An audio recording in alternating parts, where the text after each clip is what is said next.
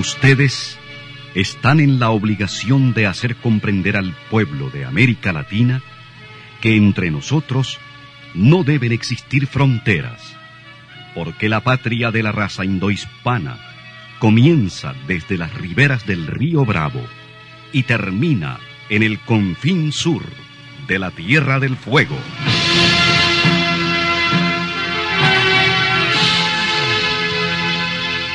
Sin fronteras. Un recorrido por los campos sin límites de la información, la música, la cultura, la economía y el deporte. Los hechos y los hombres que todos los días construyen un mundo sin fronteras. ¿Quién vive en Nicaragua? Gente que no vende patria. Buenos días. Bienvenidos y bienvenidas a Sin Fronteras de hoy, lunes 8 de marzo de 2021, Día Internacional de la Mujer Trabajadora, con Carlos José Hurtado y con Luis Enrique Guerrero, cuando son las 6 de la mañana con 30 minutos. Sin Fronteras, la revista, con William Griggs Vivado.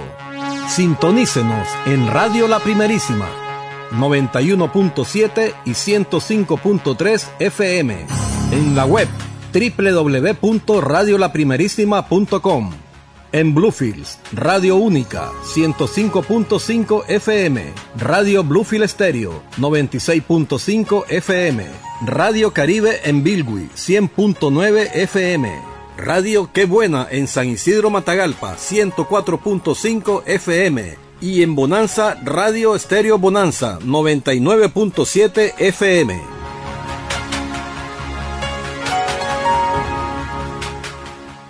Manualisma sin fronteras Aizicaicanca. Hay hombres que luchan un día y son buenos. Hay hombres que luchan un año y son mejores. Pero hay hombres que luchan toda la vida. Esos son los imprescindibles. Son las 6 de la mañana con 34 minutos. Nos vamos a dedicar al Día Internacional de la Mujer y si nos da tiempo hablamos de otras cosas yo eh, en hace muchos años venimos diciendo esto. Bueno, soy eco de muchas compañeras que están sumamente, profundamente disgustadas porque el mercado, el capitalismo ha desnaturalizado el Día Internacional de la Mujer, lo ha castrado, lo ha banalizado, que es aún peor, lo ha comercializado y muchos de nosotros, los que nos declaramos sandinistas, nos hemos dejado también impregnar por ese estilo banal y mercantilista del Día de la Mujer. Entonces, en lugar de comprometernos, aprovechar el Día Internacional de los Derechos de la Mujer, aprovecharlo para comprometernos a nosotros ir combatiendo el machismo, a nosotros ir propiciando que las mujeres alcancen la plenitud en el ejercicio de los derechos humanos, en lugar de, hacer eso, lo que nos, nos, satisface con felicitar, felicidades a todas las mujeres, felicidades. Es que no es por ser mujer, el día de hoy no es por ser mujer. O si no, una rosa, o las invitan a, a un almuerzo, a un desayuno, les parten un queque hermanito, por Dios, o sea, banalizado totalmente, castrado su sentido político, es un sentido profundamente político y profundamente ideológico el 8 de marzo. Y nosotros, en lugar de entenderlo así, para los varones, para nosotros debe ser un, un día de compromiso por cada vez más despojarnos de todos los resabios culturales machistas y retrógrados y en esa misma medida comprometernos a, contribuir a que las mujeres alcancen la plenitud de derechos. Y fíjate que a veces son cosas tan banales como las siguientes, pues, cosas que nos parecen banales y tienen un profundo sentido machista. Por ejemplo, em, consideramos, ah, el otro día estaba leyendo, este, este, mejor es este ejemplo que les voy a dar el otro día, hace mucho tiempo, leí la, cómo, cómo en las palabras se denota el, machismo, ¿no?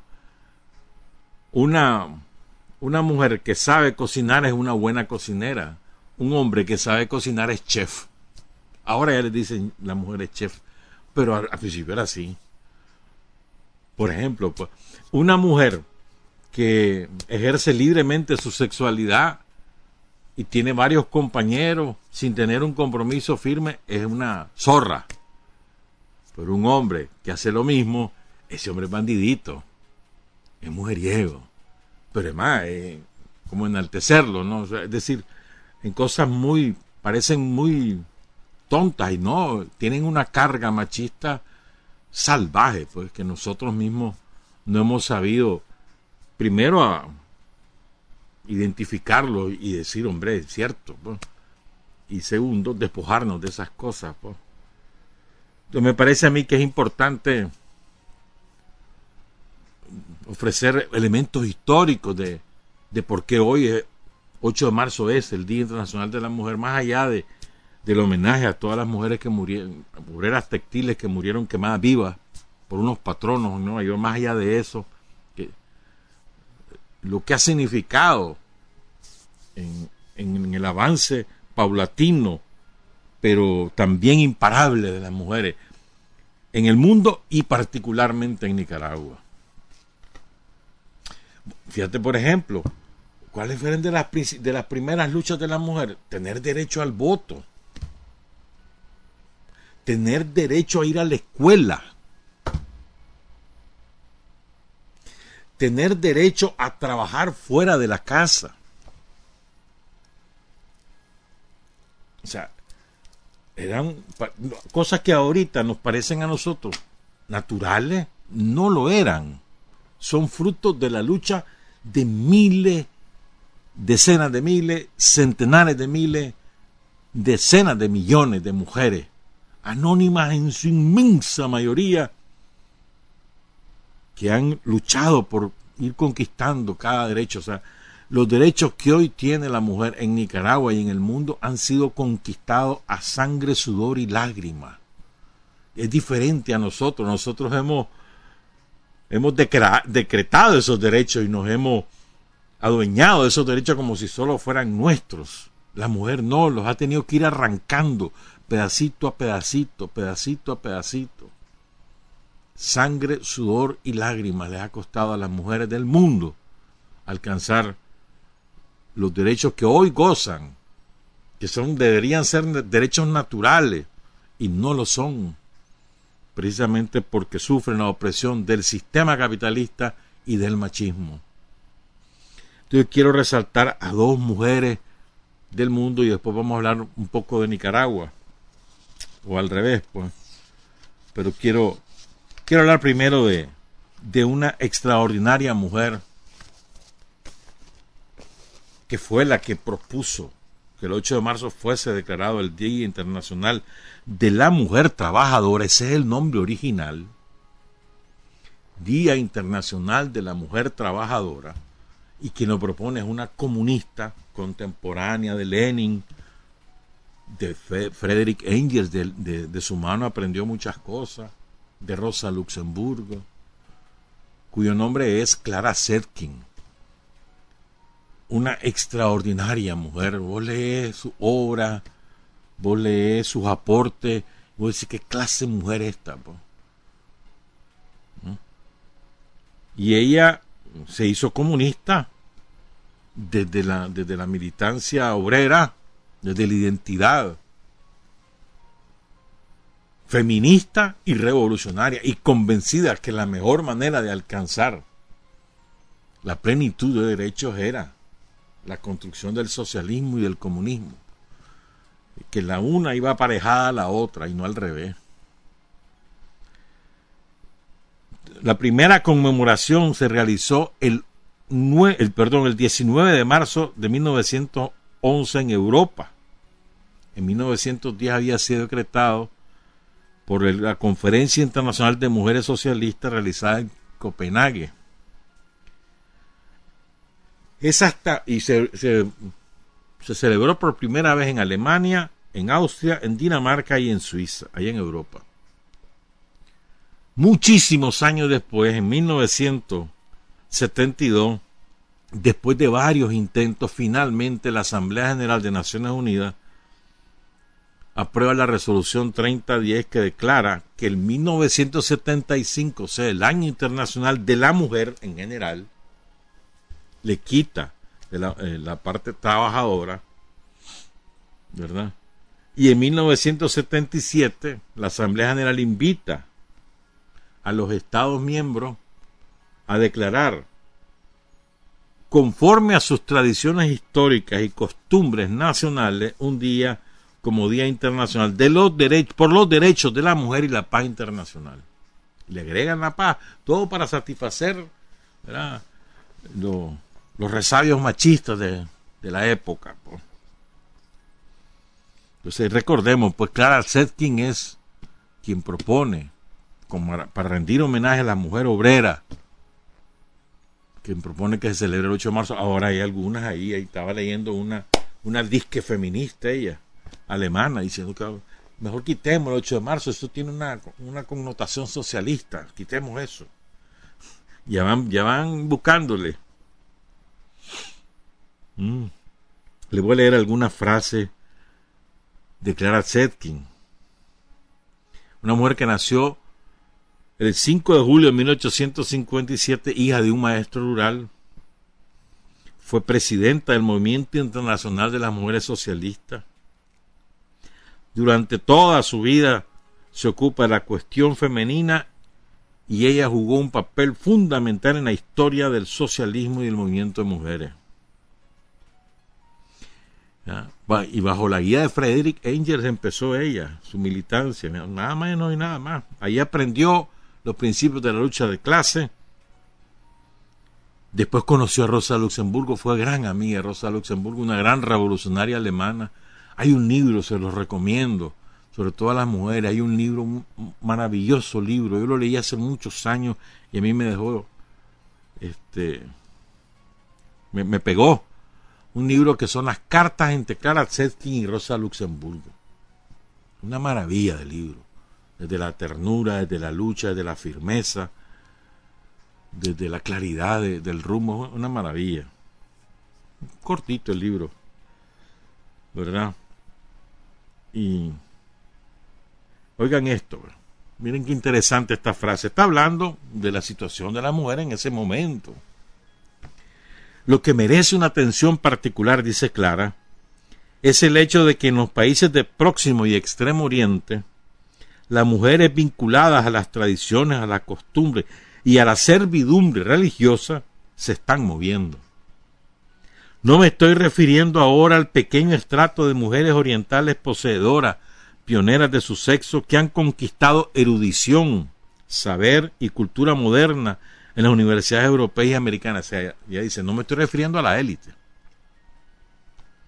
Pienso más bien, y aquí creo que podría decirse esto exactamente de Nicaragua, y vos no le cambias una coma.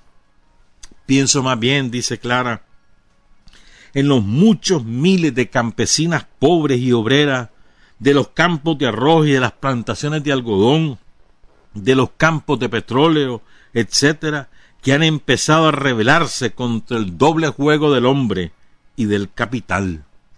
Y menciona después los países. El doble juego del hombre y del capital, la doble esclavitud a la que ha sido sometida la mujer en términos históricos. Y esta es una frase que quizás va a levantar corroncha. Recuerden, el, lenguaje que ella ocupa y, y las categorías que ella ocupa son propias de aquella época de finales del siglo XIX y de principios del siglo XX, cuando empieza a construirse por primera vez un sistema socialista en, en la Rusia feudal, que se transforma en la Unión Soviética, y cuando el imperialismo está en franco desarrollo. Entonces ella dice, y además había una clara eh, diferenciación clasista, en el proletariado y la burguesía, el campesinado, el proletariado y la burguesía, los artesanos. Clarísima. Usted y yo sabemos que en el devenir de los años, de la década, el capitalismo ha ido de alguna manera, eh, como te dijera yo, despojando la identidad de clase del proletariado, ocupándolo en otras cosas, pero esa es harina de otro costal. Entonces dice, dice Clara Zetkin, cuando un proletario dice, sustituye a un proletario por revolucionario, o un trabajador, cuando un trabajador dice, yo digo que es más una aspiración de Clara que, que realidad política, pero bueno, cuando el proletariado dice mi mujer, entiende, por mi mujer, entiende la compañera de mis ideales, de mis luchas, la educadora de mis hijos para las batallas del futuro. Es lindo, ¿no? Más como aspiración, diría yo, que como una realidad social y, política. Dice Clara, el capitalismo en su pleno y rápido desarrollo aplastaba sin piedad bajo sus pies de acero al artesano y al pequeño propietario, los transformaba en esclavos asalariados de la fábrica o bien al sistema de los trabajos a domicilio. Miren que no es de ahora. El trabajo a domicilio, que hace siglos, los reducía a una condición análoga dentro de sus casas. El capitalismo sometió en su ansia homicida a batallones de mujeres de muchachas jóvenes y de niños de corta edad, llevando al extremo la miseria del proletariado.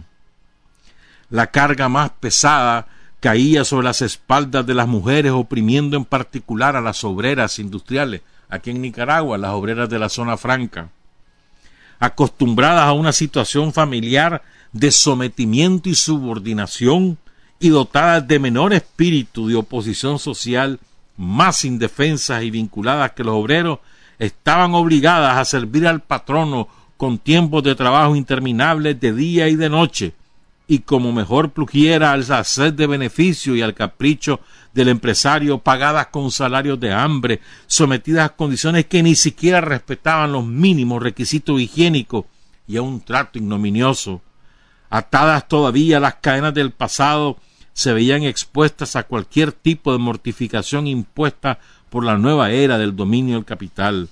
Con toda seguridad, en millares de corazones de estas víctimas de la sociedad capitalista debía anidar la esperanza de la inminente llegada de un reino de la libertad, de la igualdad y de la fraternidad.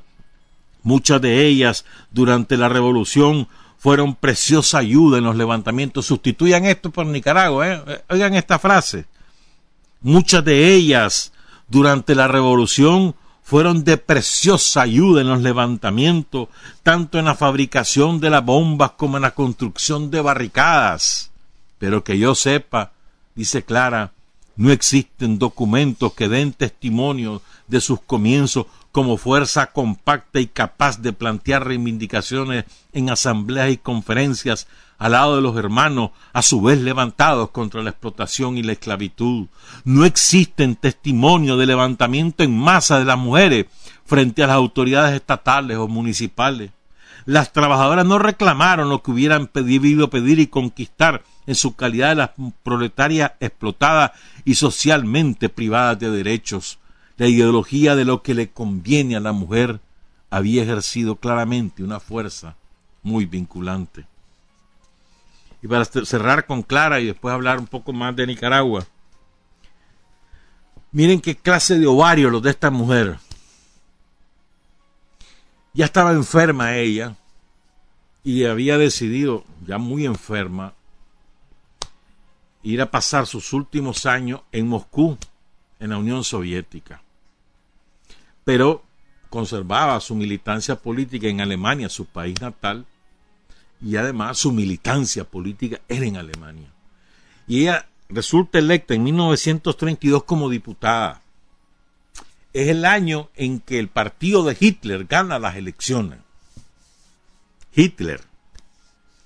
Entonces, de acuerdo al reglamento alemán, del Parlamento alemán, le correspondía el primer discurso al diputado o diputada de mayor edad y ese honor le correspondió a Clara Zetkin.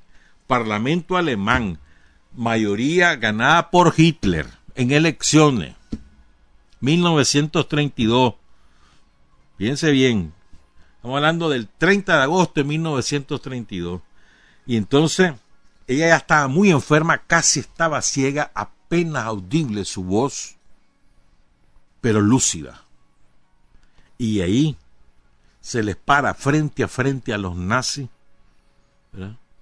y le dice, convoca a, los, a los trabajadores y a las trabajadoras de Alemania y del mundo a luchar contra los fascistas, contra los nazis, ahí en su cara.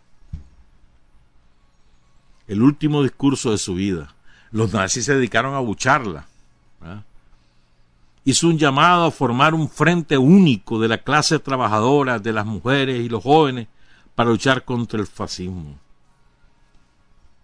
Murió un año después, menos de un año, el 20 de junio de 1933, cuando tenía 76 años, en un hospital, en un centro más bien sanatorio de Moscú, cerca de Moscú. Le rendimos homenaje y memoria eterna a Clara Zetkin. Ojalá las compañeras, sobre todo del Frente Sandinista, abundaran en su biografía, conocieran sus escritos, que son muchos, o de Rosa Luxemburgo, o de... Bueno, ya vamos a hablar de otra mujer que es excepcional también. O de Krupskaya, otra mujer extraordinaria, la Rosario Murillo, vicepresidente de la República, escribió un magnífico documento la semana pasada, creo que fue el viernes, jueves o viernes, magnífico. Y tiene la virtud este documento Rosario que no solamente es que encomia lo que las mujeres nicaragüenses han logrado, sino que además menciona lo que nos hace falta. Espérate, sí, hemos logrado esto y nos hace falta esto. O sea, también en un sentido crítico, autocrítico y convocatorio de lucha porque efectivamente aquí nos falta mucha caña que moler, ¿verdad? Entonces quiero leer gran parte de este documento que a mí me parece magnífico y muy oportuno además. Dice Rosario, este 8 de marzo, aunque todos los días son perfectos, dice Rosario, para promover más y más derechos y dignidad de mujer, en nuestra Nicaragua hemos venido avanzando en derechos de mujer, desde mandatos constitucionales de equidad que hemos logrado incorporar por iniciativa de un Estado y un gobierno de justicia social, solidaridad, fraternidad y reconocimiento de la dignidad de todos. Tenemos establecido y en cumplimiento el 50% constitucional para todos los cargos de elección nacional y local así como para responsabilidades institucionales a nivel de Estado, gobierno, alcaldía, y desde una promoción constante de derechos de mujer también en todos los movimientos sociales, laborales, juveniles, comunitarios y de unión por el bien común. No podemos hablar de justicia social o de derechos humanos o de respeto a la dignidad de todos los seres si no reconocemos y, vivimos practicando los derechos de todos, incluyendo y subrayando los derechos de la mujer. La tarea pendiente, dice Rosario, como sabemos, es la transformación cultural, pasar de hábitos de dominio patriarcal machista, costumbres excluyentes y denigrantes, hacia una cultura de la vida cotidiana, de equidad, dignidad, respeto por la vida buena y valiosa entre todos, con todos y por el bien de todos. Lo que nos falta, dice Rosario. En este sentido, queremos reconocer lo que nos falta y comprometernos a trabajar todos juntos para que cada vez nos falte menos. Para con amor y justicia rechazar, combatir e ir avanzando contra el maltrato, los abusos, las irresponsabilidades, las ofensas y agravios sexuales, los crímenes y agresiones atroces y de odio que se cometen contra las mujeres en el mundo y en nuestra Nicaragua. El 8 de marzo nos celebramos en lucha, en batalla por una realidad que nos incluya a todos en el concepto, el protagonismo y la práctica de los derechos humanos.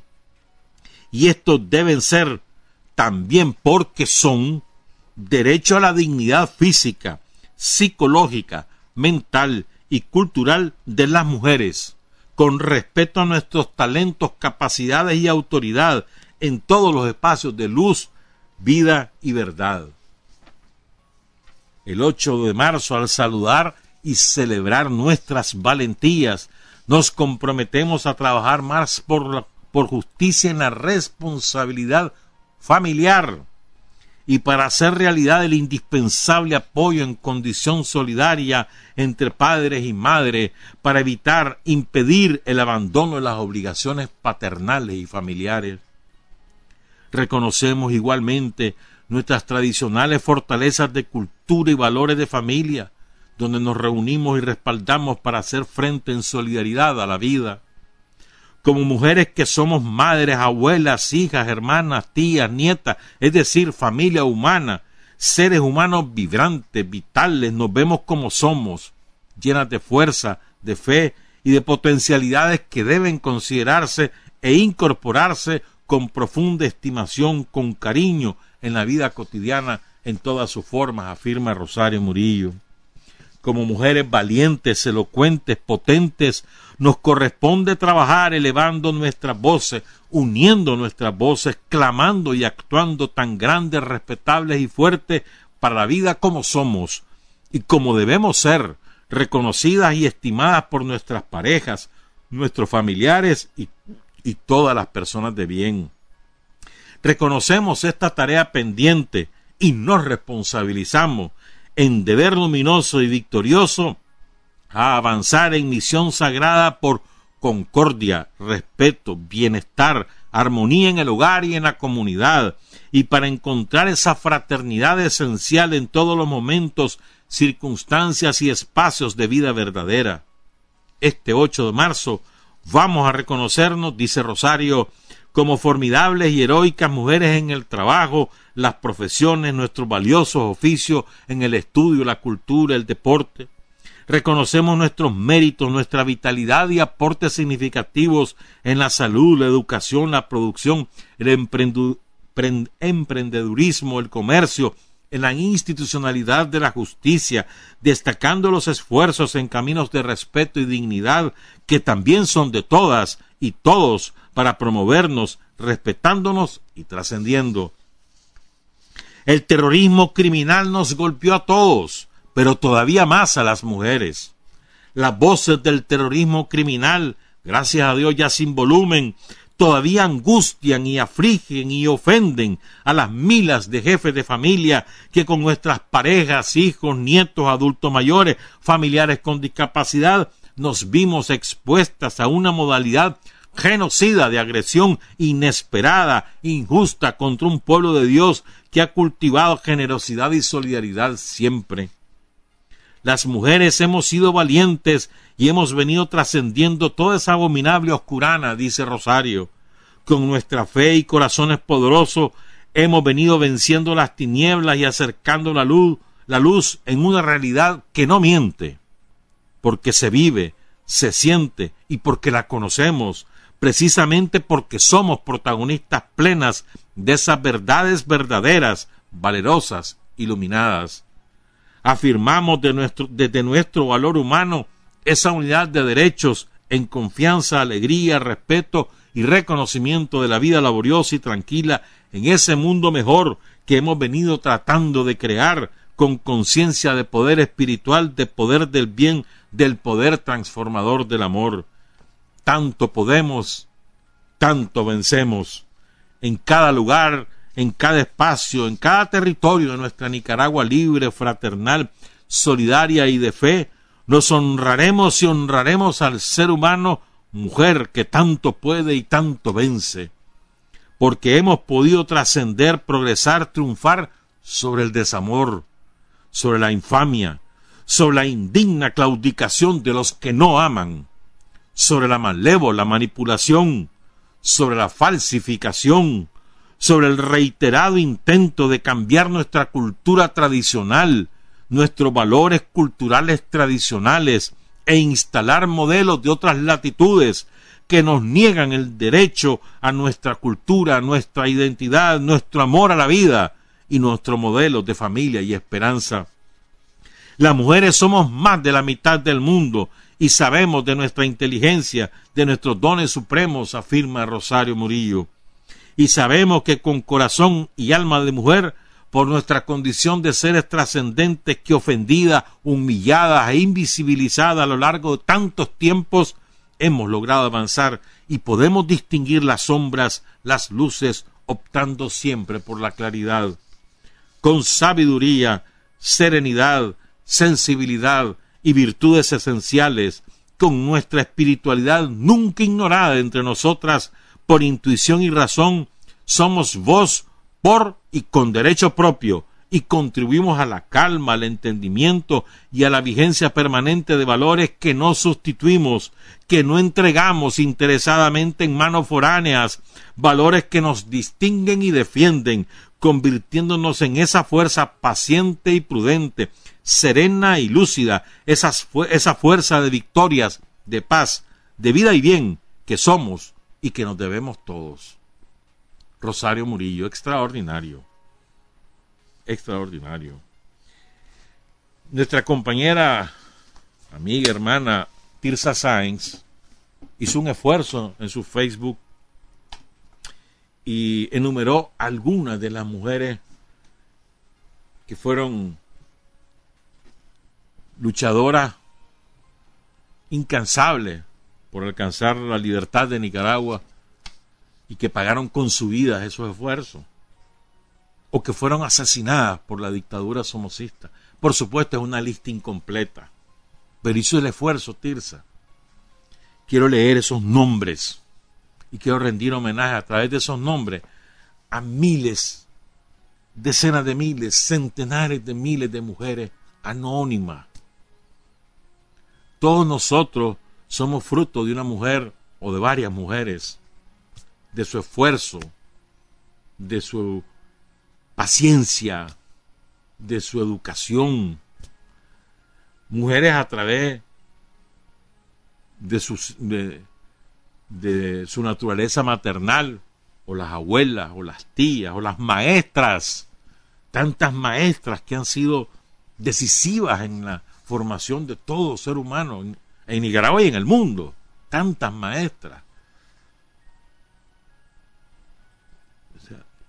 las mujeres o sea, como te dijera yo, esas mujeres anónimas que hay y que son protagonistas indiscutibles del resurgimiento de la economía, por ejemplo, en nuestro país, sin el trabajo tenaz, sin pausa, a lo largo de todas las horas, de todos los días, de todos los años, sin el trabajo de esas mujeres, esta economía no funcionaría.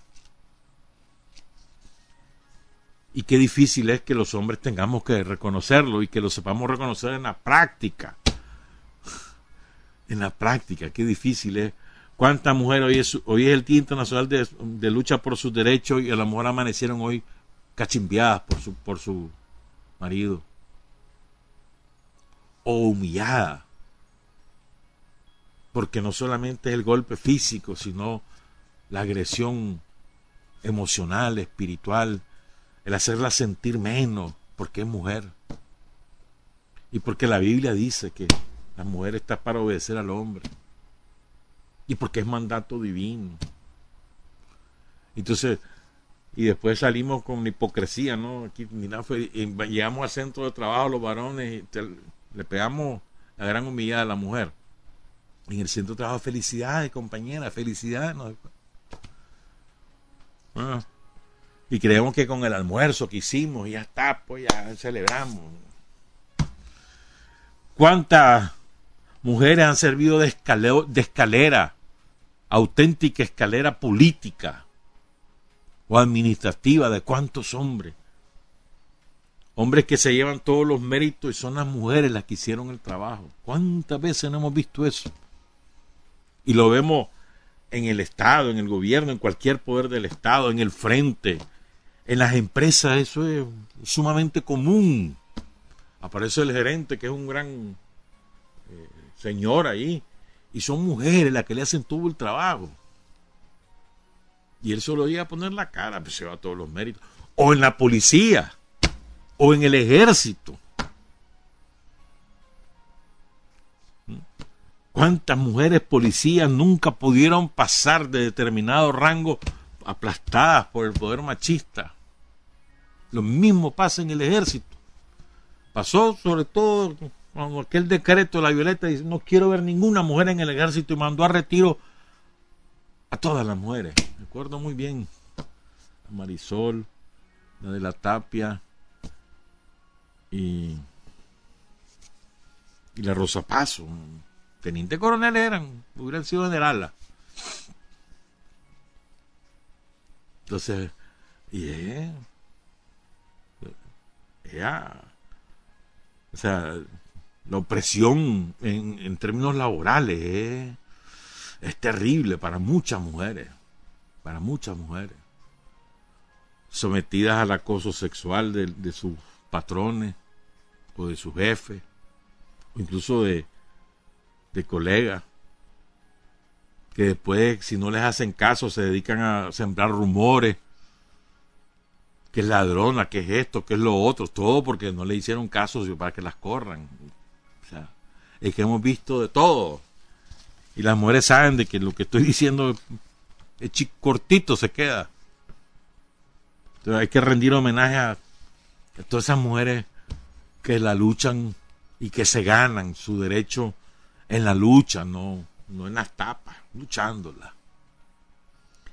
Y a, través de este conjunto de compañeras, esta lista que preparó Tirsa Sainz, le rendimos homenaje a todas ellas, a todas las mujeres anónimas, todas las mujeres de, Nicaragua. Abelina Muñoz, Albaluz Blandón, Albaluz Portocarrero, Ángela Rosa Ugarrios Tinoco, Angelita Morales, Araceli Pérez, Arcelia Chacón, Arlen Aura Ortiz, Aura Rosa Espinales, Aura Belia González, Berta Calderón, Berta Díaz, Blanca Arauz, Brenda Cano Torres, Candelaria Ocampo, Carolina Osejo, Cecilia Cepeda, Claudia Chamorro, Cleotilde Moreno, Concepción Palacios, Conchita Alday, Dominga Delgado, Domitila Lugo, Elizabeth Méndez, Erlinda López, Esperanza Valdés, Ethel María Aguilar, Fátima Pavón, Francisca Delgado, Genoveva Rodríguez, Ioconda Guevara Delgado, Ioconda Sequeira, Gloria Esperanza Rodríguez, Graciela Ramírez, Jaime Villavicencio, Guadalupe Girón, Idania Fernández, Iliana Gómez, Graciela Ramírez, Jaime Villavicencio, Guadal... perdón, Guadal... a ver, Ivania Gutiérrez Rizo, Yasmina Bustamante, Jenny López, Juana González, Juana María Montoya, Juana María Rugama Moreno, Juana Torres, Juana Vizcaya Briones, Julia Herrera de Pomares, Justina Arauz, Laura Espinosa, Laura Sofía Olivas, Lidia Maradiaga, Liduvina Chavarría, Lilia Velázquez Garay, Lina Herrera, Lourdes Mayorga, Lucía Barberena, Lucía Montoya, Lucrecia Lindo, Luisa Amanda España Villavicencio, Luisa Amanda Espinosa, Lupita Camacho, Luis Silva, Luz Marián Silva, María Castil, María de Altamirano, la generala de Sandino, María del Pilar Gutiérrez, María Emilia González, María Felicia García, María José Sáenz Silva, María Linet Martínez, María Mercedes Varela, María Venancia Aguilar, Marián Delgado, Marlen Lagos, Marta Angélica Quesada, Marta Conrado, Marta Cruz Conrado, Marta Yoconda García, Marta Lucía Corea, Marta Navarro, Martina Alemán, Mary Barreda, Mercedes Avendaño, Mercedes Peña, Mercedes Cepeda, Mildred Abaunza, Minar del Socorro Rueda Rodríguez, Miriam Martínez Poveda, Miriam Narváez, Miriam Tinoco, Narcisa Amparo García Otero, Neisy Ríos, Nordia Esther González Hidalgo, Norma del Carmen Rivas Espinosa, Nubia Montenegro, Nidia Espinales, Perla Norori, Rafaela Padilla, Rebeca Guillén González, que tenía once años, Reina Carballo, Rosario Pravia, Ruth del Carmen Palacios, Santos Bárcenas, Lorena Bárcenas, Silvia Ferrufino, Silvia Marlene Ramírez Tapia, Soraya Hassan Flores, Teresa Villatoro, Teresa Celedón, Telma López, Urania Celaya, Verónica Lacayo, Vilma González, Yelba María Antúnez, Yolanda Mayorga, Zulema Baltodano. Y yo quiero agregar otras mujeres que no cayeron, pero que fueron comprometidas durante toda su vida con la lucha por los derechos de la mujer y, con la lucha por la libertad y el progreso en Nicaragua. Doña Albertina Serrano, viuda de Jaén, la mamá de Marcio. Doña Auralila Molina, que fue la presidenta de la de Asociación de Madres con hijos secuestrados y desaparecidos por la contrarrevolución. Amanda Aguilar, la querida Amanda Aguilar. Angelina Díaz Aguilar, fallecida hace solo año y medio. Vilma de la Rocha, una extraordinaria compañera fallecida el año pasado. Scarlett Cuadra. Siete de la mañana con catorce minutos. Para decir la verdad hay cinco dificultades.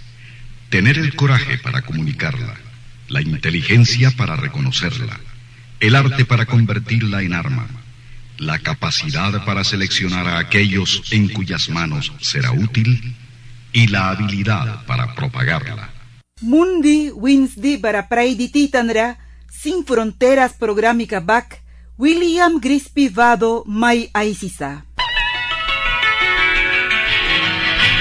Están escuchando Sin Fronteras. Son las 7 con 18, estaba reflexionando. Hay una frase, nadie le regaló nada a las mujeres, nadie se le ha regalado nada. A diferencia de nosotros que nos hemos otorgado los derechos plenipotenciarios sobre cualquier asunto en el, en el planeta Tierra y en, más allá en la Vía Láctea, y más allá incluso hasta la otra galaxia tenemos los derechos plenipotenciarios. Las mujeres se lo han ganado a pulso, a sudor, sangre y lágrimas. No ha habido un solo derecho a la mujer que haya sido otorgado. Se lo han ganado en la calle, en la fábrica, en la, en la, en la tierra, en la casa. Ahí se lo han ganado. Por ejemplo, mira que ahorita hay hay una cosa que tenemos pendiente resolver. Muchas mujeres que son cabezas de familia y que no son dueñas de sus tierras, ahí tienen que andar alquilando. Porque los hombres se separaron de ahí y se llevaron la tierra y la mandaron a la calle. ¿Cuántos hombres no han echado a las mujeres a la calle en una casa que han, que han comprado, que adquirieron o que mejoraron o en la con, que convivieron durante años y las echan a la calle con todo y los hijos y después meten a la la nueva compañera. ¿Cuántas veces no hemos visto eso? Y también el maltrato de, los hijos a las madres. Y ahí hijos varones e, hijos, e hijas mujeres también. Ahí de todo, ¿viste? Ahí no, eso no tiene, no tiene identidad sexual, eso es parejo. ¿Cuántas veces no hemos visto barbaridades? Entonces la miseria humana también, ¿verdad? Y nos quieren sacar argumentos religiosos para mantener esa opresión. No. Cada época es cada época, ¿verdad? Pero bueno.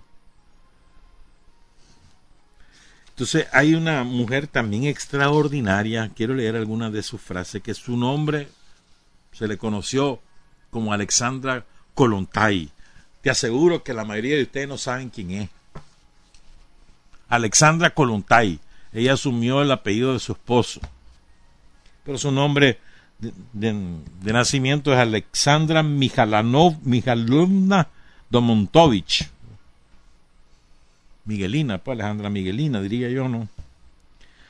Conocida como Alexandra Kolontai. Esa fue la primera mujer de la historia que fue ministra. ¿Quién la hizo ministra? Lenin. Comisaria del pueblo, o sea, ministra de salud y de bienestar social. Y fue la primera mujer de la historia embajadora. Nunca antes una mujer había sido nombrada embajadora. ¿Quién la nombró? Lenin. Esa es Alexandra Kolontai. Pero además esa mujer hizo hay un aporte enorme desde la revolución bolchevique. Ella era una opositora feroz al feminismo burgués. Y él siempre fue feminismo de clase, de la clase obrera. ¿Cuál es el objetivo de la feminista burguesa? Decía Alexandra. Conseguir las mismas ventajas, el mismo poder, los mismos derechos en la sociedad capitalista que ahora sus maridos, padres, que, poseen ahora sus maridos, padres y hermanos. ¿Cuál es el objetivo de la obrera socialista? abolir todo tipo de privilegios que deriven del nacimiento de la riqueza. A la mujer obrera le es indiferente si su patrón es hombre o es mujer. Por mucho que las feministas burguesas traten de reprimir el verdadero objetivo de sus deseos políticos, por mucho que aseguren a sus hermanas menores que la participación en la vida política promete beneficios inconmensurables para las mujeres, de clase trabajadora, el espíritu burgués que impregna todo el movimiento feminista, da un colorido de clase incluso a la demanda de igualdad de derechos políticos con los hombres, que podría parecer una demanda general de las mujeres. Diferentes objetivos e interpretaciones de cómo deben usarse los derechos políticos crea un abismo insalvable entre las mujeres burguesas y las proletarias. Y oigan esto, miren, cualquier parecido con la revolución popular sandinista no es coincidencia. Oigan esto. Dice Alexandra Colontay, o Colón, Colontay, sí, Colontay. Las mujeres que formaron, ah bueno, espérate, vos sabías esto. Te, te voy a dar otra sorpresa. ¿Sabés quién inicia la revolución de octubre? O sea que el proceso de la revolución de octubre no solo fue en octubre, en el octubre de entonces, en el calendario antiguo, no fue solo en octubre, sino que fue un proceso que inicia en febrero de 1917. Febrero-marzo. Pero el arranque de la revolución de octubre, o sea, la convocatoria a, a las masas trabajadoras, vean lo que es la vida, la convocatoria a la lucha por alcanzar el poder, porque lo que había pasado en, el, en 1917 con la salida del zar era una pantomima, era, era este, simple, quítate tú para ponerme yo y que todo siga igual. Era que los terratenientes habían desplazado del poder al zar y se habían ellos hecho, cargo. Entonces, cuando se queda claro eso, las primeras que salen a la calle a convocar a la toma del poder son las mujeres, el Día Internacional de la Mujer, el 8 de marzo de 1917, obreras fabriles en Leningrado. Y dice, y dice Alexandra, las mujeres que formaron parte en la gran revolución de octubre, ¿quiénes fueron? Dice. ¿Individuos aislados? No. Fueron muchísimas, decenas, cientos de miles de heroínas sin nombre, las que marchando codo a codo con los trabajadores y los campesinos detrás de la bandera roja y la consigna de los soviets, pasaron sobre las ruinas de la teocracia zarista hacia un nuevo futuro jóvenes y ancianas, trabajadoras, campesinas, esposas de soldados y amas de casa, pobres de ciudad. Al frente se ponían una gorra de soldado y se transformaban en combatientes del ejército rojo. En los pueblos, las campesinas, sus esposos habían sido enviados al frente, tomaron las tierras de los terratenientes y se pusieron a trabajar. Es un hecho claro e indiscutible que sin la participación de las mujeres la revolución de octubre no, habría podido llevar la bandera roja de la victoria. Oigan, les voy a contar algo, eh. Las cosas que, que hicieron una vez que triunfa la revolución de octubre en, en pro de la mujer. Una de las prioridades era romper las cadenas del trabajo doméstico a través de la socialización de las tareas del hogar. Que esto es importante. Mediante una amplia red de cafeterías y, y comedores, lavandería, hospitales y guarderías, el nuevo poder revolucionario liberó a las mujeres de emplear la mayor parte de su tiempo en la, limpieza, la alimentación y cuidado de los más dependientes y de sus maridos. Así, no solo se liberaba a la mujer oprimida de una gran carga física y se le permitía el acceso al trabajo productivo remunerado y socialmente reconocido, a la independencia económica, también podía disponer del tiempo necesario para participar en política y en la dirección de la sociedad. Qué, importante, ¿no? Es decir, si vos a la mujer de las cargas extras, ella tiene tiempo para participar en política. Y, pero si además de estar, de tener que trabajar y mantener la casa, tiene que además criar a los hijos, cuidar al chaval enfermo, hacer la comida, la cena, el desayuno, alistarlos para clase, acompañarlos para... Y entonces, ¿qué hora va a tener tiempo esa pobre mujer de participar en política? Entonces, una de las líneas de trabajo de la Revolución de Octubre fue hacer esas labores domésticas sociales. Entonces, cafetería para que ahí vayan a comer, pues. Lavandería para que ahí se lave la ropa y así. Después, ¿sabes que la Revolución de Octubre es el primer gobierno del mundo en aceptar el divorcio unilateral? 1918. Hasta ese momento el divorcio era un privilegio, primero de los más ricos, porque solo los más ricos podían pagar los abogados, y segundo, solo si se lo daba el marido a la mujer. Aquí en Nicaragua la Revolución Popular Sandinista es la que asume el, divorcio unilateral. Hasta ese momento aquí los hombres decidían cuándo se podían divorciar y cuándo no. Incluso era sin abogado, después le metieron que con abogado, pero en, cuando se aprobó esa reforma en los años en los años 80 venía en la Constitución, en los años 90 se hizo una reforma para que fuera a través de abogados, solo para darle trabajo a los abogados, pero hasta ese momento cualquiera podía acudir a un juez, mire, yo quiero divorciarme, ah, vení pues, intentemos, a ver, ah, no, no hay arreglo, pues aquí está, estás divorciado, andate, sin abogado. Mm. El aborto fue legalizado, entre otras cosas, pues. Creo que esto es muy es importante aprender de la historia y a propósito de eso vamos a cambiar totalmente de tema. Vamos a iniciar con este tema porque no va a dar tiempo. Son las 7 con 29, pero quiero iniciarlo. Recuerdan, Daniel en su última intervención en este año, que fue el lunes antepasado, un homenaje a Sandino. Antepasado no, hace 15 días ya. Hoy es 15 días. El 22 de, febrero fue. Daniel hablaba, no, no podemos olvidar las lecciones de la historia. ¿Se acuerdan? Este es algo que nosotros tenemos que, que compenetrarnos y buscar esas lecciones que la historia nos ha dejado, que son abundantes, pero que podemos ir agrupándolas y extrayéndolas de mayor relevancia. Yo creo que una lección que te ha dado la historia en Nicaragua y en el mundo es que el pueblo es el máximo protagonista, no sos vos, no son los grandes líderes, no son los partidos, no son los gobiernos, es el pueblo.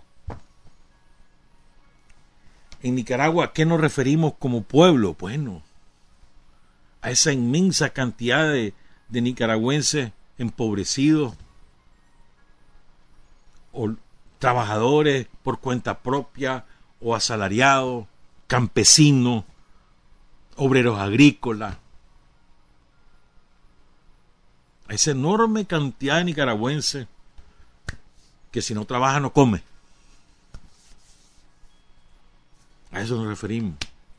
A los pueblos indígenas, pueblos mayán, el pueblo misquito, el pueblo rama, ramaquí, rama, perdón, el pueblo creol, el pueblo afrodescendiente, ese conjunto de colectividades que existen en este país. son, ese es el pueblo de Nicaragua. Y también son parte del pueblo de Nicaragua, y esto es importante que lo asumamos, compañeros y compañeras, también son parte del pueblo de Nicaragua. Los profesionales, claro que sí. Son parte del pueblo de Nicaragua. Los técnicos son parte de nosotros, de este pueblo. Son parte del pueblo de Nicaragua. Todos aquellos que se sienten nicaragüenses y que honran a Nicaragua. Vos no podés considerar parte del pueblo de Nicaragua a alguien que anda buscando cómo los gringos eh, resuelvan nuestros asuntos o cómo entregar el país a manos de los gringos. Ese no puede ser parte del pueblo de Nicaragua. Porque está renegando de su nacionalidad, de una, de una condición innata, que se supone innata, que es el ser patriota. Se supone que nacemos patriotas una vez que nacemos en un terruño determinado. Pues no, ellos reniegan de esa condición y tú no los puedes considerar parte del pueblo de Nicaragua. Hay ricos que son patriotas, en el sentido de que están en Nicaragua, que no les gusta eso andar buscando gringos, que quieren que aquí se resuelvan las cosas, son ricos, tienen contradicciones de clase con nosotros, pero no son patricidas, no lo son. Y hay, hay ricos que son así. Tenemos que asumirlo. No son mayoría, desgraciadamente, son unos cuantos pero son.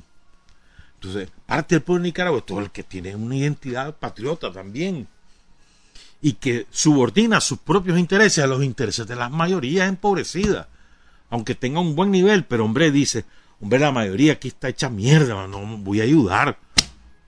Y si, mira, si este gobierno está ayudando, yo también.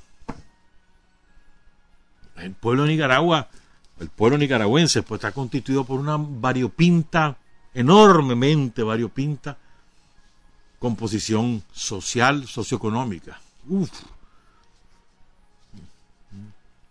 Los otros días estaba leyendo o escuchando a alguien que cuestionaba la categoría eh, sindical que se le, que se le no categoría, la, agrupación sindical que está adoptando los trabajadores por cuenta propia. Y hermano, pero ¿y quién es ahora el, el intermediario, el, el, que le hace la bolsa a los ricos, no son los trabajadores por cuenta propia, ¿no? Ahora, más con esta pandemia, no te mandan a tu casa, pues.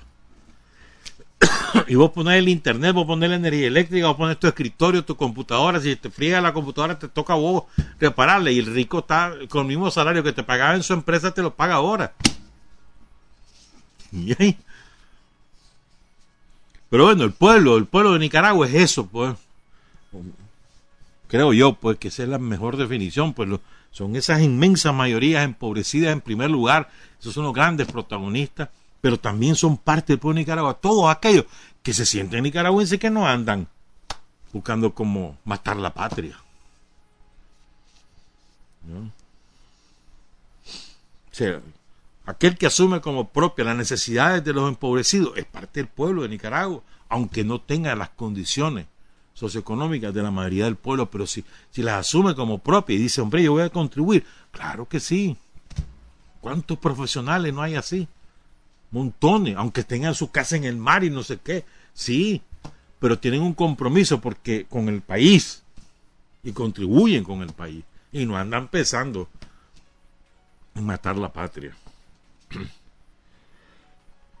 ¿Cuáles son los principales objetivos del pueblo nicaragüense en, nuestro caso? Pues, yo creo que hay un objetivo que nosotros tenemos desde hace, desde que, desde que surgimos como, como entidad política.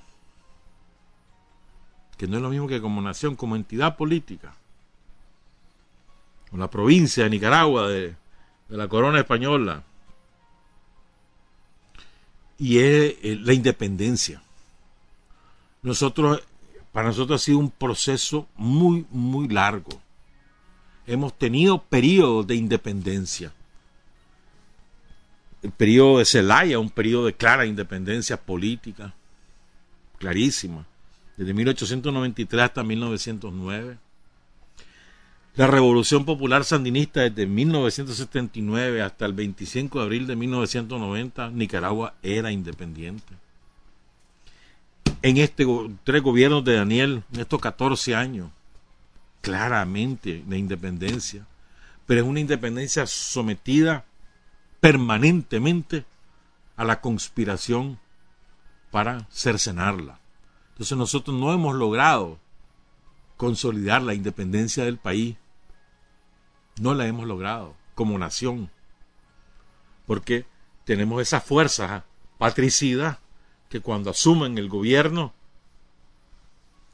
castran la independencia política del país y se subordinan a intereses foráneos extranjeros.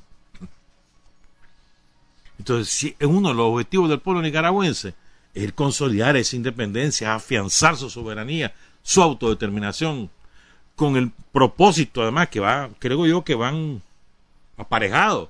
O sea, querer independencia para acabar con la pobreza. O sea, la independencia por sí sola no te sirve si no va aparejado en la lucha contra la pobreza. ¿Y no de qué te sirve la independencia? Puede ser muy independiente y muy soberano, pero te está muriendo de hambre. Eso no te sirve, no te da de comer. Pero en el caso de Nicaragua, es la independencia la que nos puede garantizar la posibilidad del desarrollo del ir acabando con la pobreza. Quieren prueba los tres gobiernos de Daniel.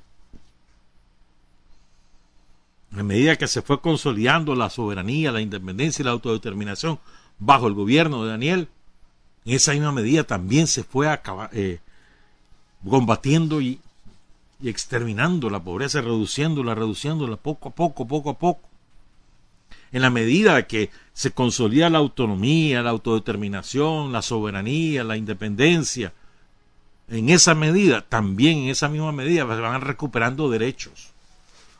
La restitución de derechos, que es el gran programa general de Daniel, en, el fondo de, ese subyace, en el fondo de esa gran lógica del poder, la restitución de derechos, en el fondo subyace el, que la patria sea identificada con lo que es, con, el pueblo. O sea, ¿qué sentido tiene la independencia patria si el pueblo está muerto de hambre? En la medida que el pueblo de Nicaragua va avanzando, va progresando, en esa medida la patria se consolida. La independencia se consolida. Y al revés, sin independencia no podés avanzar. ¿Quieres pruebas? Mira lo que pasó con el somocismo entre 1990 y, y 2007. ¿Qué pasó? El país entregado a los yanquis y el pueblo cada vez peor. Apagones, miseria, desnutrición, abandono total de los hospitales, de los centros de salud, del sistema de educación pública. Un desastre, una bancarrota social completa. Y el país subordinado a los yanquis. En la medida que se subordinan las potencias extranjeras, en esa medida se acaba la posibilidad de progresar y, y la prueba es lo que ocurrió con el somocismo en esos 17 años, lo que ha ocurrido con Daniel en estos 14 años. Esas son las dos pruebas contundentes. Si, la independencia no va aparejada de la lucha contra la pobreza, no tiene sentido. La afirmación de la soberanía es la posibilidad de progresar. Y en esa misma medida el pueblo reconoce, identifica la, la necesidad de ser de la, de la soberanía, la autodeterminación. Esa es mi opinión. Creo que hay otra elección que nos enseña la historia y eso viene, o sea, Sandino lo dice con particular vehemencia, ¿verdad? El frente lo asumió como propio siempre. Nosotros nunca hemos declarado enemistad con ningún país, ningún pueblo, ningún gobierno del mundo, nunca. O sea, Nicaragua en general, excepto con, en la guerra contra Hitler pero en, Nicaragua en general, ¿enemigos de quién? Cuando el Frente Sanita ha dicho, vos sos mi enemigo, voy a, voy con, a muerte contra vos. No. Enemigos, la pobreza, la opresión, la dictadura, esos sí son enemigos. Perdón. Pero gobierno o pueblo, enemigo es el imperialismo, el sistema capitalista que trasciende los gobiernos, trasciende los espacios territoriales, es un sistema universal, planetario. Ese sistema sí es nuestro enemigo. Y luchamos por irlo cambiando. Que no se decreta, el cambio no se decreta. Hoy decreto que deja de existir el capitalismo y vive el socialismo. Eso no funciona así. La, la experiencia lo ha demostrado.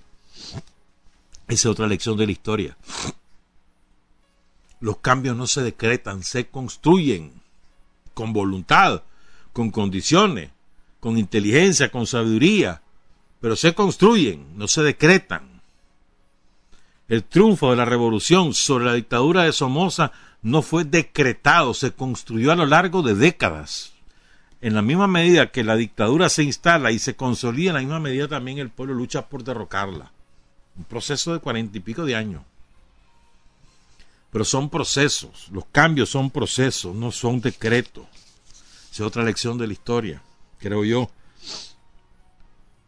Tenemos que recordar, me parece a mí, este, la historia nos lo ha enseñado. Mira, los yanquis no es porque eh, el imperialismo, pues no es que a ellos les guste, este, no es por gusto, pues no es por placer que te quieren someter y oprimir y que no, que ahora mando yo y andate de aquí. No, no funcionan así las cosas. Los yanquis tienen sobre Nicaragua intereses geopolíticos, geoestratégicos, es decir, por su posición geográfica, Nicaragua le despierta intereses estratégicos a Estados Unidos e intereses políticos, geopolíticos y geoestratégicos, por su posición geográfica. Intereses económicos e intereses políticos como tal por, por su dominación sobre, el, sobre el, subcontinente, Centroamérica, Mesoamérica en general, México. Pero no, no son, o sea, lo que quiero decir es que no es que son, no es que sean mala gente, que son malditos, lo son, ya lo sabemos, y hacen el mal, este, deliberadamente, son, son, la mal, son portavoces de la maldad muchos de los que ejercen el poder en Estados Unidos, y no solo el poder político, no el poder real, ¿verdad? El, el deep state que le llaman, el de estado profundo. O sea, pero no, no, no es por esa vocación de odio, no es por eso, sino les interesa a Nicaragua porque les sirve para defender otros intereses, que son los intereses de, de la riqueza, de la avaricia. Sus intereses, o sea, a Nicaragua les interesa la dominación sobre Nicaragua, les interesa por, una, por tener una, una mejor posición militar estratégica para defender los grandes intereses económicos de ellos. Como decíamos el otro día, ¿no? ¿Te acordás que leíamos aquel documento? ¿Cuál era el interés de los yanquis en construir un canal en Nicaragua que siempre lo negaron en los últimos años sobre todo? Y no es cierto, siempre lo tienen, porque lo querían hacer un canal exclusivamente militar para sus portaaviones, para sus barcos de guerra, sus buques de guerra. Dejar el canal de Panamá como una ruta comercial y asumir el canal militar aquí en Nicaragua y tener su base en el Golfo de Fonseca, la base en la isla del Maíz y el canal militar en Nicaragua. O sea, un interés geoestratégico, geopolítico, geomilitar. Y ahora sumarle a eso el agua. El gran apetito del, del imperialismo ahora es sobre el agua. Miren que ahora ya se cotiza en bolsa. Cosa más terrible. En Chile el agua totalmente privatizada. En serio, terrible. El agua, el agua. Entonces, recuerden, o sea, sobre nosotros están no porque solo, no es porque, a ver, aunque sean mala gente, que lo son muchos de ellos, malas personas, personas que, que desean el mal sobre otras personas, pero no, no es por eso, sino que Nicaragua les interesa por su posición. Pero además, la dominación sobre Nicaragua le garantiza a los imperialistas yanquis, al imperialismo norteamericano le garantiza control sobre toda la franja centroamericana. Y peor, y aquí creo que también viene la esencia, lo último enfrentamiento con los yanquis. En la medida que nosotros tenemos éxito con un modelo diferente, independiente y diferente al modelo de dominación yanqui, en la medida que nosotros tenemos éxito, nos convertimos en un estorbo para los yanquis. No les gusta eso, porque otros pueden seguir el ejemplo y ven que la independencia da rédito. A medida que son independientes tienen posibilidades de progreso. Chiva con eso. Entonces no pueden permitirle a ningún pueblo, y menos, en el caso de Nicaragua, porque eso irradia mal ejemplo en toda Centroamérica. Pregúntenle a los hondureños que viven aquí llegando, y ya no solo hondureños empobrecidos. ¿ah? El otro día me explicaba un compañero que estaba reclamando por eso.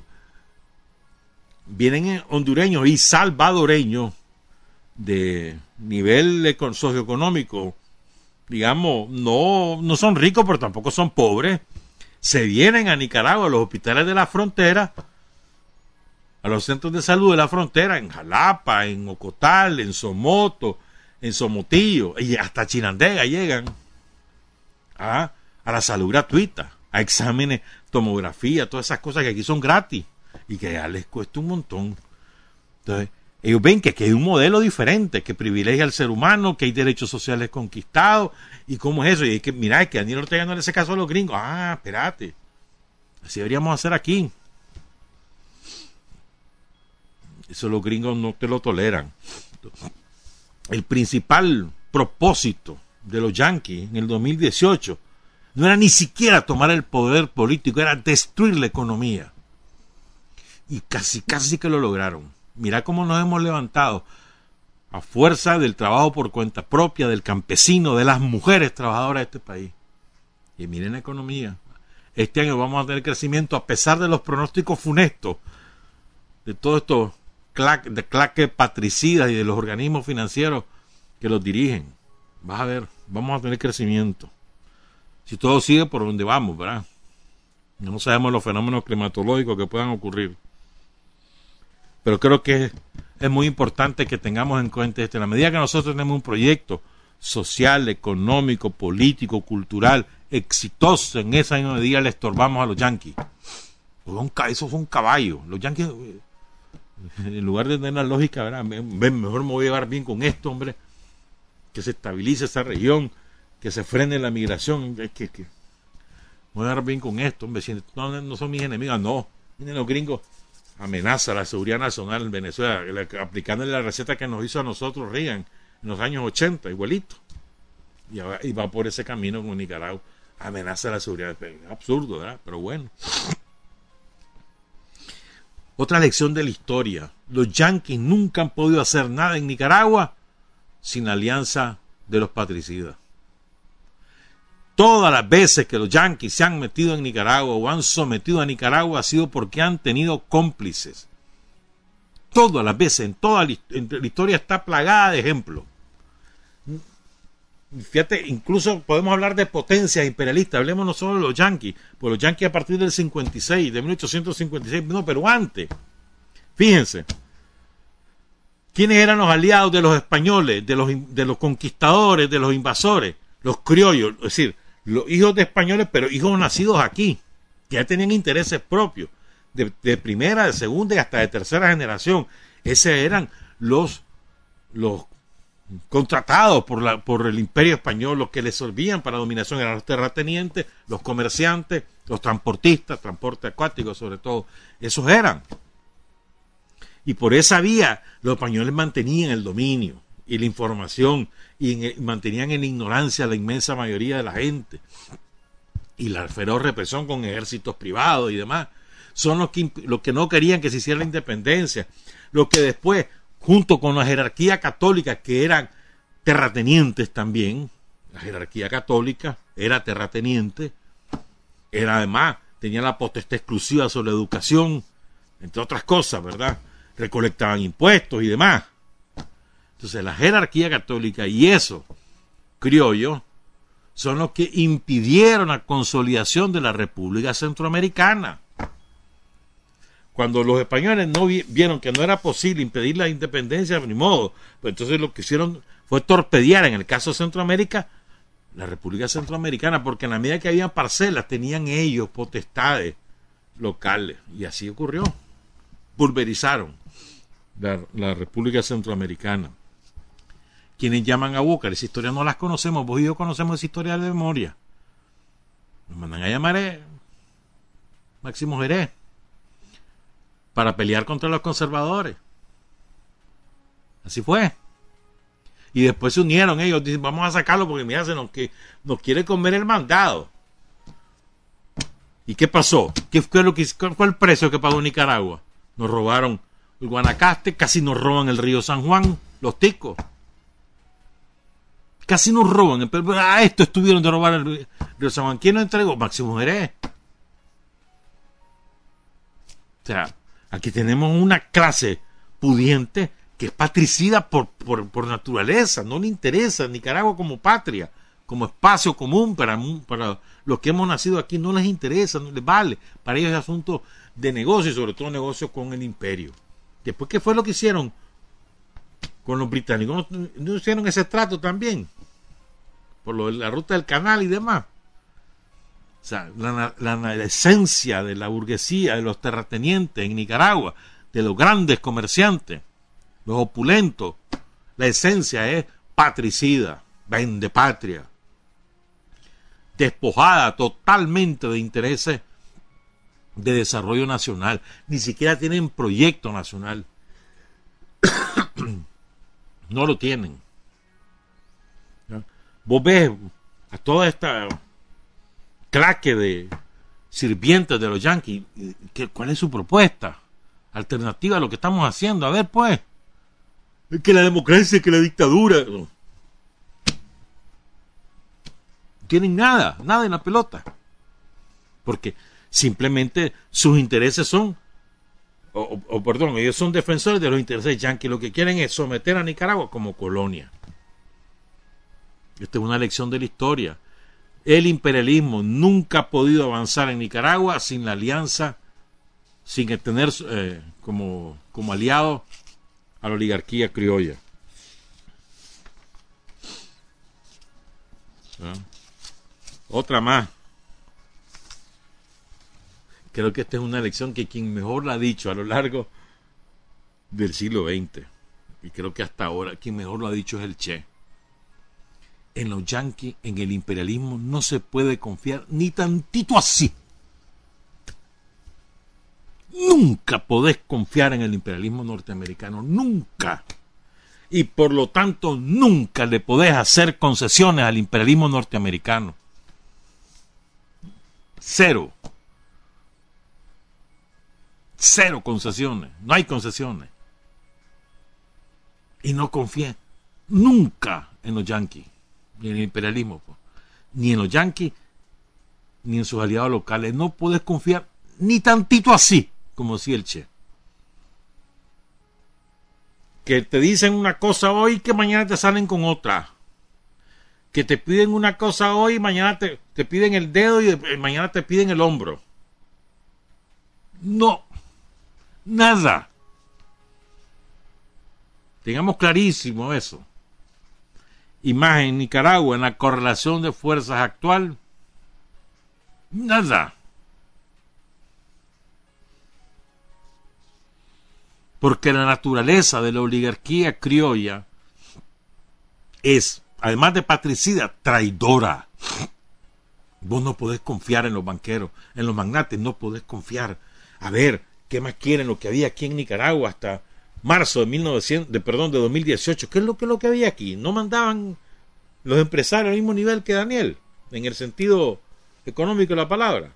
Si tenían, me acuerdo, el, el CPC de los empresarios, le dijo Daniel ahí en, el INCAE, en la primera reunión que tuvo con ellos.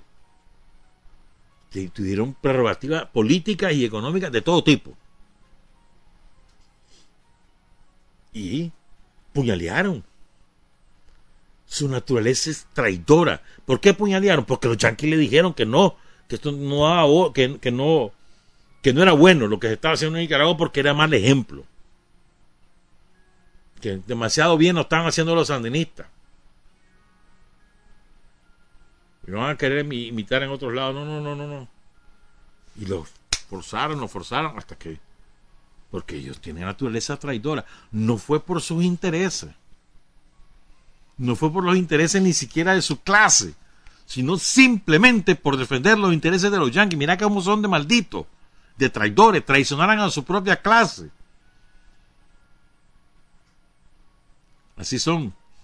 Vos no podés confiar en los magnates, en los ricos, en la burguesía, en la oligarquía, en los terratenientes de este país, ni tantito así, igualito que con los yanquis. Porque su naturaleza es traidora y patricida. El, el, los dos últimos vamos a dejar para el, para el miércoles porque es bastante tela que cortar. Pero en resumen, compañeras y compañeros, aquí hay muchas lecciones. Sandino nos dejó una lección. Pagó con su vida esa lección. No se puede confiar en la burguesía, no se puede confiar en los yanquis. Sandino confió en los ricos representados por Sacasa. Aunque Sacasa ahí se regala vestiduras y que no sé cuánto en, su libro quiso, no. Los conservadores y los liberales. Y fíjate que los primeros que, que hincaron a yegua de Somoza fueron los conservadores. Después fueron los liberales, porque los liberales estaban al principio con Sacasa y después se suman los liberales. Los conservadores son los que hincaban a Somoza, matar Sandino, matar Sandino. ¿Quién era el conservador? Emiliano Chamorro. Tenía que ser un chamorro, tenía que ser de Granada. Los Adolfo Díaz, los Emiliano Chamorro, toda esa gente. ¿Mm? Sandino confió en ellos. Firmó la paz. Los, arrinconaban, se venían a Managua. Le pedía a casa, hablaba con casa, negociaba con paz, acordaba con casa. Confió en la burguesía, confió en la guardia somocista, en la guardia de Somoza y confió en los yanquis que eran que estaban detrás de ellos. Pagó con su vida. Es otra lección. Sí, nosotros vamos a defender la paz con todo, hermano. Pero vamos a tomar en cuenta las lecciones de la historia. Ni tantito así, ni en los yanquis, ni en los ricos. Ni tantito así se puede confiar. Su naturaleza es traidora y patricida trabajar, avanzar, combatir, vencer. Patria y libertad. Revolución es sentido del momento histórico. Es cambiar todo lo que debe ser cambiado. Es igualdad y libertad plena. Es ser tratado y tratar a los demás como seres humanos es emanciparnos por nosotros mismos y con nuestros propios esfuerzos. Es desafiar poderosas fuerzas dominantes dentro y fuera del ámbito social y nacional. Es defender valores en los que se cree al precio de cualquier sacrificio. Es modestia, desinterés, altruismo, solidaridad y heroísmo. Es no mentir jamás ni violar principios éticos. Es convicción profunda de que no existe fuerza en el mundo capaz de aplastar la fuerza de la verdad y las ideas. Revolución es unidad, es independencia, es luchar por nuestro sueño de justicia para Cuba y para el mundo. Es la base de nuestro patriotismo, nuestro socialismo y nuestro internacionalismo.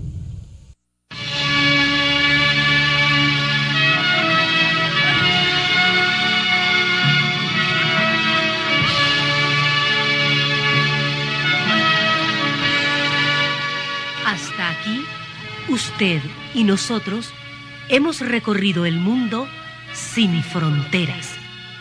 Los hechos que los hombres producen transformando su realidad desde aquí, Nicaragua, tierra de libertad.